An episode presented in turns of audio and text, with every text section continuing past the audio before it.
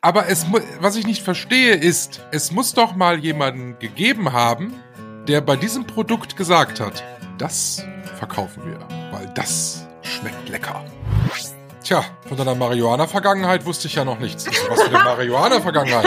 ich auch nicht, ist ja interessant. Sag ich, was für eine Marihuana-Vergangenheit? Ja, dann gehen wir nach oben ins Schlafzimmer. Dann bin ich nach oben ins Schlafzimmer gegangen, dann lag da mein Koffer.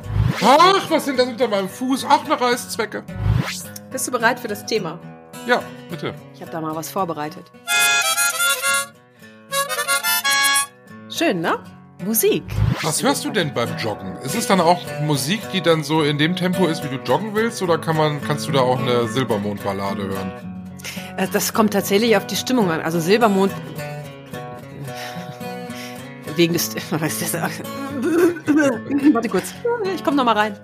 Warte, kurze Werbepause.